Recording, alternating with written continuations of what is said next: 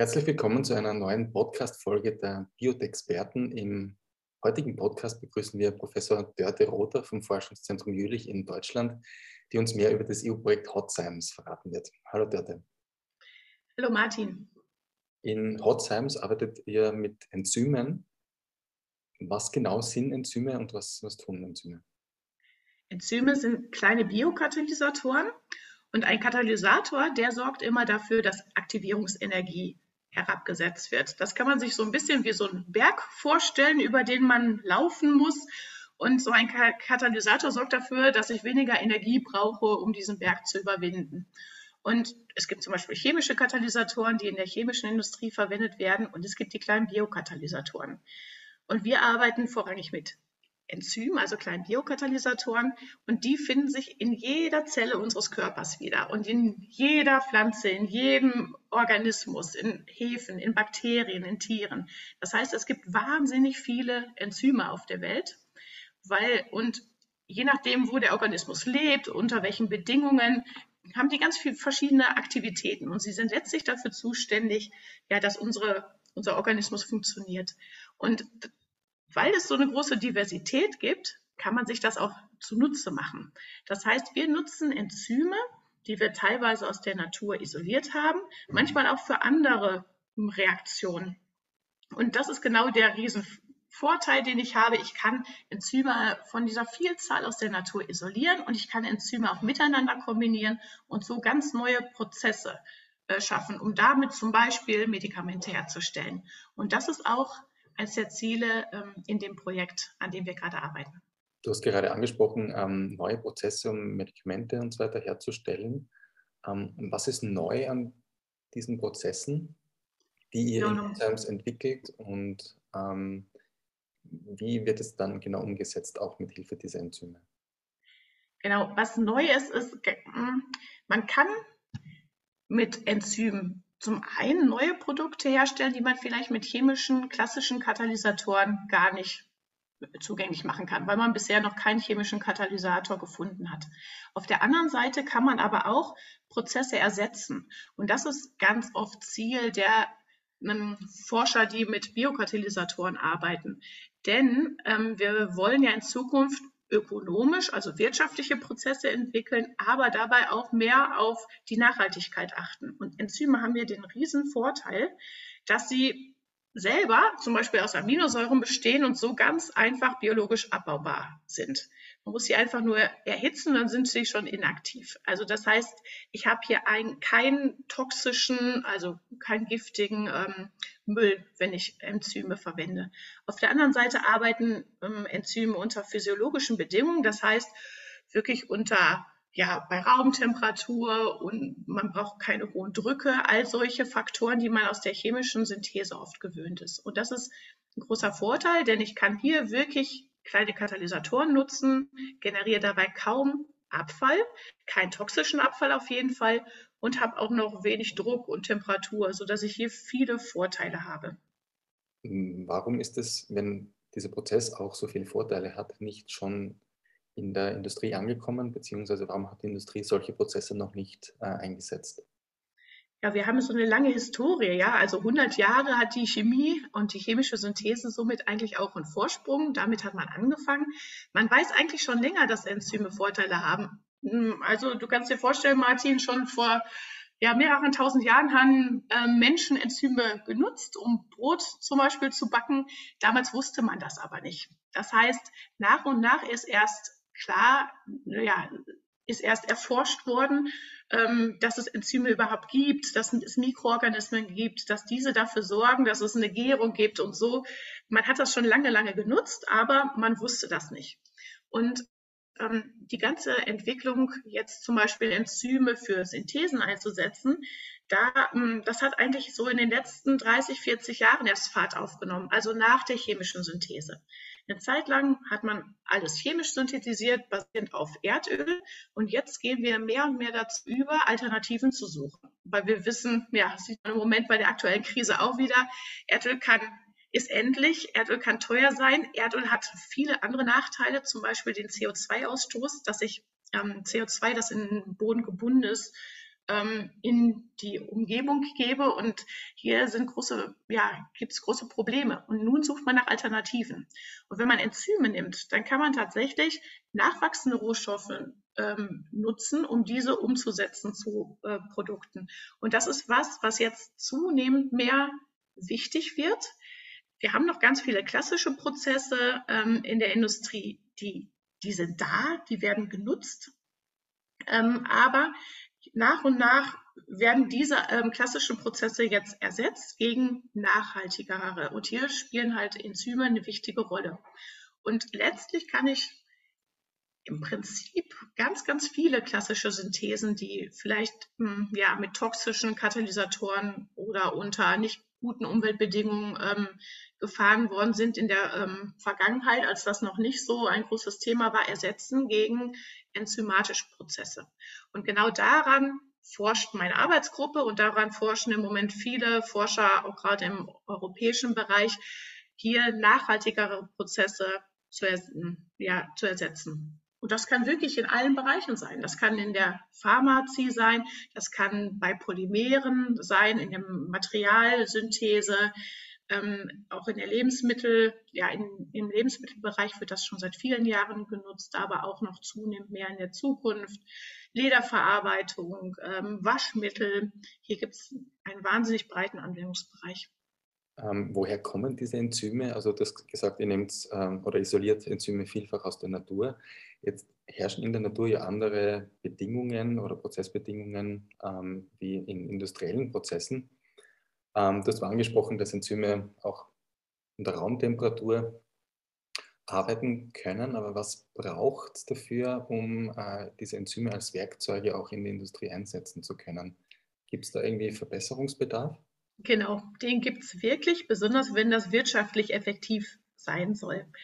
Zum einen ist es so, wir haben Enzyme aus der Natur, das habe ich ja gerade auch schon angesprochen und du auch, ähm, die isolieren wir und nutzen sie direkt. Zum anderen gibt es immer mehr neuartige Werkzeuge, Enzyme auch zu verändern. Das heißt, ich kann ganz gezielt, wenn ich ein Enzym brauche für eine ganz bestimmte Synthese, kann ich das aktive Zentrum verändern, indem ich die Aminosäuren dort austausche. Und dann habe ich ein ganz spezielles aktive Zentrum, das angepasst ist für diesen Prozess, den ich ähm, entwickle und den ich umsetzen möchte. Und hier gibt es immer mehr Methoden, sodass wir auch immer mehr Werkzeuge haben, einen Prozess effektiv ja, ja, zu verbessern. So, das ist dieser, dieser eine Bereich. Was du gerade auch noch angesprochen hast, Martin, ähm, tatsächlich viele Synthesen, habe ich ja gerade schon gesagt, sind mit chemischen Katalysatoren gemacht. Und da ist zum Beispiel, ja, die sind oft sehr kostengünstig. Ja, hier kann ich sehr, so ein chemischer Katalysator, der verträgt auch schon mal harsche Bedingungen und zum Beispiel auch ganz hohe Drücke, ganz hohe Temperaturen, bei denen halt ein Umsatz schnell vonstatten geht, aber auch hohe Substratkonzentrationen. Und das ist teilweise ein Problem bei Enzymen, denn im Organismus liegen oft eher ähm, geringe Substratkonzentrationen vor, was am Ende dazu führt, dass eigentlich auch nur wenig Produkt gebildet wird. Und das ist dann nicht wirklich wirtschaftlich, gerade im Vergleich zu chemischen ähm, Synthesen. Und hier versuche ich, ähm, ja, gerade meine, meine Arbeitsgruppe ist hier gerade sehr aktiv zu schauen, ob man das verbinden kann, ob man tatsächlich diese hohen Substratkonzentrationen, die zu hohen Produktkonzentrationen äh, führen, mit ähm, ja, Biokatalyse verbinden kann. Und dazu kann ich sagen, ja, das ist möglich. Es gibt tatsächlich Möglichkeiten, zum Beispiel Enzyme ähm, in kleine Hüllen einzuschließen, also sozusagen, wir nennen das Immobilisieren. Und dann schützt man die etwas vor den harschen Reaktionsbedingungen. Oder man kann auch direkt ganze Zellen einsetzen, das machen wir auch. Und genau an solchen Aspekten forschen wir auch. Wie ist es möglich, die Vorteile, die so eine chemische Synthese hat, mit den Vorteilen, die eine Biokatalyse hat, zu kombinieren? Und ähm, das, das geht, aber da ist auch noch ein bisschen Forschungsbedarf, Bedarf, damit ich ganz am Ende beides habe. Ich möchte einen wirtschaftlichen Prozess haben und ich möchte einen ökologisch guten Prozess haben. Du hast es ja kurz angesprochen, auch ähm, du immobilisierst Enzyme oder deine Forschungsgruppe äh, immobilisiert Enzyme, ähm, damit die auch gut arbeiten können. Ähm, ich möchte noch ganz kurz auf Hotzymes zurückkommen, beziehungsweise auch auf das Wort, das Kofferwort, das sich äh, aus Hot und Enzymes zusammensetzt. Was hat ähm, Hot und Enzyme miteinander zu tun eigentlich? Genau. Hotzymes ist ja unser europäisches Kooperationsprojekt. Ähm, da sind viele spanische Gruppen dran beteiligt, dann auch noch eine Gruppe aus ähm, Österreich, ähm, eine Gruppe aus Deutschland, eine italienische Gruppe. Und ähm, unsere Kollegen in Spanien, die haben kleine Magnetpartikel entwickelt. Ähm, also es sind Nanopartikel, also einfach ganz kleine Magnetpartikel. Und diese kleinen Magnetpartikel, die kann man einem magnetischen Feld aussetzen. Und wenn man das tut, dann bekommt man eine Mikrotemperatur. Das heißt, um die kleinen Magnetpartikel herum habe ich eine höhere Temperatur als außen herum. Das liegt an der Molekularbewegung. Dieses Material gibt es schon, das haben die Materialwissenschaften in Saragossa ähm, entwickelt. Und in diesem Projekt Hot Science möchten wir nun schauen, wie man diese Magnetpartikel für die Biokatalyse verwenden kann und ob das Vorteile bringt.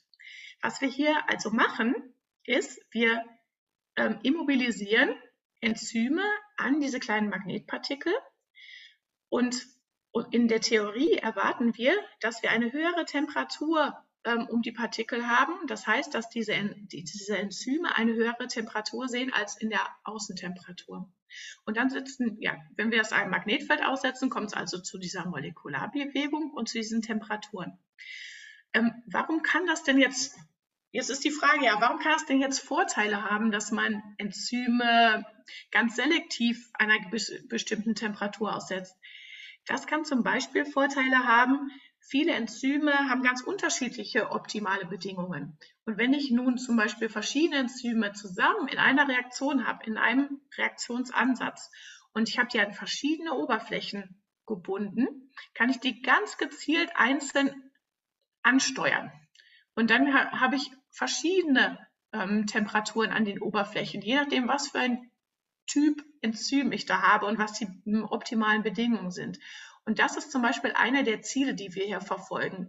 Ganz bestimmt die optimalen Reaktionsbedingungen bezogen auf Temperatur für die verschiedenen Enzyme zu finden. Auf der anderen Seite kann ich mir zum Beispiel auch vorstellen, dass ich ein, mm, zum Beispiel ein Produkt herstelle, das mm, thermolabil ist. Das bedeutet, bei höheren Temperaturen zerfällt es, ist, ist nicht stabil. Ich brauche aber Enzyme, ähm, die, die Enzyme brauchen aber eine bestimmte Temperatur, ähm, damit sie überhaupt gut aktiv sind. Und hier kann man sich zum Beispiel auch vorstellen, dass man eine Mikrotemperatur für die Enzyme hat, damit sie gut arbeiten, das Produkt aber in diesem ganzen Reaktionsansatz so ist, dass es nicht hm, ja, degradiert, also zerstört wird. Hier gibt es verschiedene Möglichkeiten und genau daran forschen wir, zu schauen, wo ist das sinnvoll, diese kleinen Nanopartikel zu verwenden? Du hast schon einige Vorteile angesprochen, aber ich möchte ganz gezielt auf zwei Gruppen, für die die Ergebnisse von Hot Science interessant sein könnten, ähm, kommen, nämlich einerseits die Industrie, die von euren Prozessen profitieren wird und, und profitieren kann, indem Prozesse eben effizienter werden, aber eben auch in weiterer Folge die Endverbraucherinnen, ähm, wie trägt Hotzymes dann schlussendlich dazu bei, äh, herkömmliche Prozesse zu verbessern oder überhaupt neue Prozesse zu entwickeln und auch ähm, was heißt es dann schlussendlich für Produkte, die auf den Markt kommen werden? Letztlich forschen wir an verschiedensten Methoden, um immer effektiver und unter ähm, ja, weniger harschen Bedingungen ähm, Produkte herzustellen. Also ich habe das ja eben schon gesagt, es soll ökonomisch sein und ökologisch. Und ähm, ja, das letztlich wollen wir damit ja auch die Ziele verfolgen, die es zum Beispiel im Green Deal der EU gibt. Ähm, es gibt auch eine äh, UN-Charta. Also man versucht im Moment auf, verschiedenste We auf verschiedensten Wegen ja, CO2 zum Beispiel ähm, einzusparen oder ähm, unsere Umwelt zu schonen. Und eine, ein ganz großer Bereich ist natürlich auch die Herstellung von Material, also zum Beispiel Plastik, ja, Polymere auf der anderen Seite, aber auch ähm, Medikamente und alle möglichen, äh, auch, auch unsere Lebensmittel, also alle möglichen Dinge, die wir herstellen. Und hier genau können wir mit der Biokatalyse einen Beitrag leisten.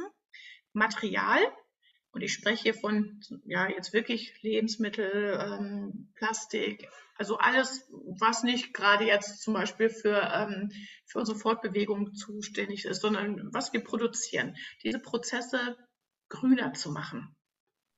Für den Endverbraucher hat es natürlich am Ende den Vorteil, dass wir alle Materialien trotzdem noch herstellen können, aber das auf Dauer unter ja, umweltschonenderen Bedingungen. Und ähm, das ist so ein bisschen, das kann man sich vielleicht ein bisschen vorstellen, wie wenn ich in den Supermarkt gehe, dass ich, ich kann normale Lebensmittel kaufen und ich kann Bio-Lebensmittel äh, kaufen. Und so ähnlich ist es das auch mit der Biokatalyse, den Enzymen, die wir einsetzen. Ähm, es ist im Moment so, dass viele der Produkte, die wir herstellen, noch ein bisschen teurer sind. Allerdings ist hier auch der Preis, ja, der wird geringer mit zunehmender Forschung und Entwicklungsgrad wird das günstiger. Und ähm, ja, so ähnlich kann man sich das also vorstellen, dass man in Zukunft ähm, zum Beispiel Nahrungsergänzungsmittel herstellt, die ähm, grüner hergestellt worden sind und sozusagen ein Bio-Label haben. Aber sowas ähnliches kann man sich auch für ähm, Medikamente ähm, vorstellen, dass man hier klassische Synthesen, die sehr, ja, sehr dreckig sind, ersetzt und ähm, dass man zum Beispiel auch eine Art ja, Biomedikament am Ende hat. Dieses Label gibt es noch nicht. Das ist etwas, da wird immer wieder darüber diskutiert, ob es nicht ähm, auch in diesem Pharmabereich so etwas geben soll. Aber zurzeit ist das noch nicht so. Wir würden uns das manchmal wünschen, denn das würde vielleicht auch den Druck etwas erhöhen, ähm, ja, grünere Prozesse für die Medikamentenproduktion einzusetzen. Deshalb im Moment gehen wir kombiniert vor. Das heißt, wir versuchen es grün zu machen, aber auch wirtschaftlich. Und Enzyme haben hier auch einen großen Vorteil, denn sie sind ganz, ganz selektiv. Das heißt, manchmal bin ich schon wirklich wirtschaftlich, weil Enzyme so ganz spezifisch mein Produkt herstellen und ganz viele andere Nebenprodukte vermeiden, dass ich ganz am Ende ähm, mir viele, viele Aufreinigungsschritte sparen kann und deshalb durch diese hohe Selektivität meines Enzyms schon wirtschaftlich bin. Das heißt, es gibt da wirklich viele Bereiche, ähm, in denen ähm, der Endverbraucher eines Tages äh, ja, Produkte in der Hand halten wird, wo Enzyme drin sind. Und wir tun das eigentlich auch schon heute, denn zum Beispiel in Waschmitteln, ja, das ist ein ganz klassisches Beispiel. Ähm, Waschmittel bestehen zu ganz großem Prozentsatz aus Enzymen. Und im Alltag sind, ja, äh, hat, hat man das eigentlich in vielen Produkten schon drin und die Anzahl dessen soll ja in Zukunft noch steigen und genau daran arbeiten wir. Schön, daran auch forschen zu können, die Welt äh, grüner zu machen. ja, das treibt einen auch an. Ja, das, da wirklich hinterzustehen, hinter der Forschung und wirklich daran zu glauben, ähm, dass sie ähm, ja, Vorteile in der Zukunft bringt, dass, dass wir trotzdem Material haben, aber unsere Natur dabei erhalten und nicht so stark belasten, wie das teilweise im Moment der Fall ist. Wir haben am Ende jedes Podcasts auch äh, einen kurzen Word-Rap vorbereitet. Ähm, ich darf dir zwei kurze Fragen stellen, Dörte. Äh, die erste Frage ist, du hast vorher von Wünschen gesprochen, die du an die, äh, an die Wissenschaft richtest, an die Forschung richtest. Ähm, war es eigentlich immer schon dein erster Berufswunsch, Forscherin zu werden? Ähm, das ist eine schöne Frage und in meinem Fall muss ich sagen, ja, tatsächlich. Ich habe, ähm, ich glaube, ich war drei oder vier Jahre, da ähm, hat mein Papa mich gefragt, was möchtest du denn später mal werden? Und ich habe gesagt, Billologin. Also ich wusste schon immer, in diese Richtung wird es gehen. Jetzt am Ende ist es auch ein bisschen mehr, nicht nur Biologie, sondern auch Biologie, Chemie geworden, aber die Richtung, ja, das habe ich mir eigentlich schon immer so vorgestellt. Ähm, und das mag aber auch wirklich in der Familie liegen. Jetzt zum Beispiel mein Onkel, der ähm, war Meeresbiologe und ist immer mit der Polarstern durch die ähm, Weltmeere geschippert und hat dort ähm, Forschung betrieben, ähm, war oft in der Antarktis und hat wirklich wichtige ähm, Forschung dort betrieben. Das fand ich immer sehr spannend, mich mit ihm zu unterhalten. Der andere Onkel hat ähm, auch in der Pharmaindustrie gearbeitet. Ähm, das fand ich auch sehr wichtig. Mein Vater war Biologielehrer, also irgendwie liegt es doch ein bisschen in der Familie. Und interessanterweise, mein Sohn hatte gestern eine Potenzialanalyse in der Schule und da haben sie ihm auch gesagt, also er kann eigentlich alles sehr gut, aber gerade dieses naturwissenschaftlich-technische, das ist besonders ausgeprägt. Also irgendwie scheint es in der Familie zu liegen und auch ein bisschen weitergegeben zu werden. Und das finde ich auch schön, das Interesse dann hier auch weitergeben zu können. Was würdest du vor allem jungen Menschen weitergeben für ihre weitere berufliche Entwicklung, ähm, wenn sie sich zum Beispiel für den MINT-Bereich entscheiden? Es ist so, dass viele Studien nach wie vor den MINT-Bereich, der sich ja zusammensetzt aus Mathematik, Informatik, Naturwissenschaften und Technik, ähm, ja, dass dieser Bereich nach wie vor eher stärker männlich besetzt ist auch und ähm, durchaus auch ähm, ja, Zulauf brauchen könnte. Ähm, was würdest du jungen Menschen und, vor allem auch jungen Frauen äh, auf ihrem Karriereweg in den Naturwissenschaften mitgeben? Oder gibt es anders gefragt ein Motto, das dich auf deinem eigenen Karriereweg als Forscherin, als Professorin begleitet hat bisher? Ein Motto eigentlich nicht so wirklich. Ich denke, es ist nach wie vor so, dass man das, was einem auch jeder sagt, das wählen soll, wo, ein, wo wirklich seine Interessen liegen. Ich habe das ja gerade schon gesagt, ich mochte das wirklich immer schon und deshalb liegt mein Interessengebiet bestimmt auch hier. Ähm, junge Menschen fragen sich ja dann, in welche Richtung es gehen soll und da hat ja jeder seine eigenen Interessen. Der eine ist ein ganz toller Erzieher, ja, der nächste hat mag die Technik, der dritte mag die Naturwissenschaften und hier sollte schon jeder auch wirklich das machen, wo seine Neigung und sein Interesse liegen, denn man arbeitet dann ja auch viele, viele Jahre und das macht natürlich alles viel mehr Freude und die Energie ist auch viel größer, die man aufbringen kann, wenn man da wirklich hintersteht, hinter dem, was man da tut. Und ähm, ja, dieses dahinterstehen, also man braucht natürlich auch eine ganze Menge Energie, das, das merke ich auch. Ich selber habe drei Kinder, hab, bin Professorin, habe eine Arbeitsgruppe. Das ist natürlich auch schon herausfordernd weil man vieles ähm, ja, miteinander kombinieren muss und auch gut organisiert sein muss, um es hinzubekommen. Auf der anderen Seite ist es aber auch ganz toll, zum Freunde und Familie zu haben und den Beruf und hier auch manchmal einen Ausgleich zu finden. Ja, nicht zu Hause gibt es mal irgendwelche Probleme, die man angehen muss, bei der Arbeit gibt es sie und so hat man auch immer eine gewisse Balance. Und ich denke, das ist auch etwas, was mich, ähm, ja, was mich antreibt, ähm, beides zu tun. Ähm, bezüglich der Frauen, ich, ähm, ich werde auch manchmal eingeladen. Ähm, der eine oder andere nennt mich manchmal auch so Rollenmodell, weil ich das halt versuche miteinander zu kombinieren. Ähm, und wenn ich jetzt zum Beispiel gerade vor jungen Frauen spreche, das Allerwichtigste ist wirklich, dass man ähm, dahinter steht, dafür brennt und das machen möchte. Denn dann hat man auch die Motivation und die Energie, ähm, ja, Forscherin zu sein und zum Beispiel eine Familie zu haben. Sonst wird es wirklich schwierig, denn man muss schon viel Zeit investieren. Das ist tatsächlich so.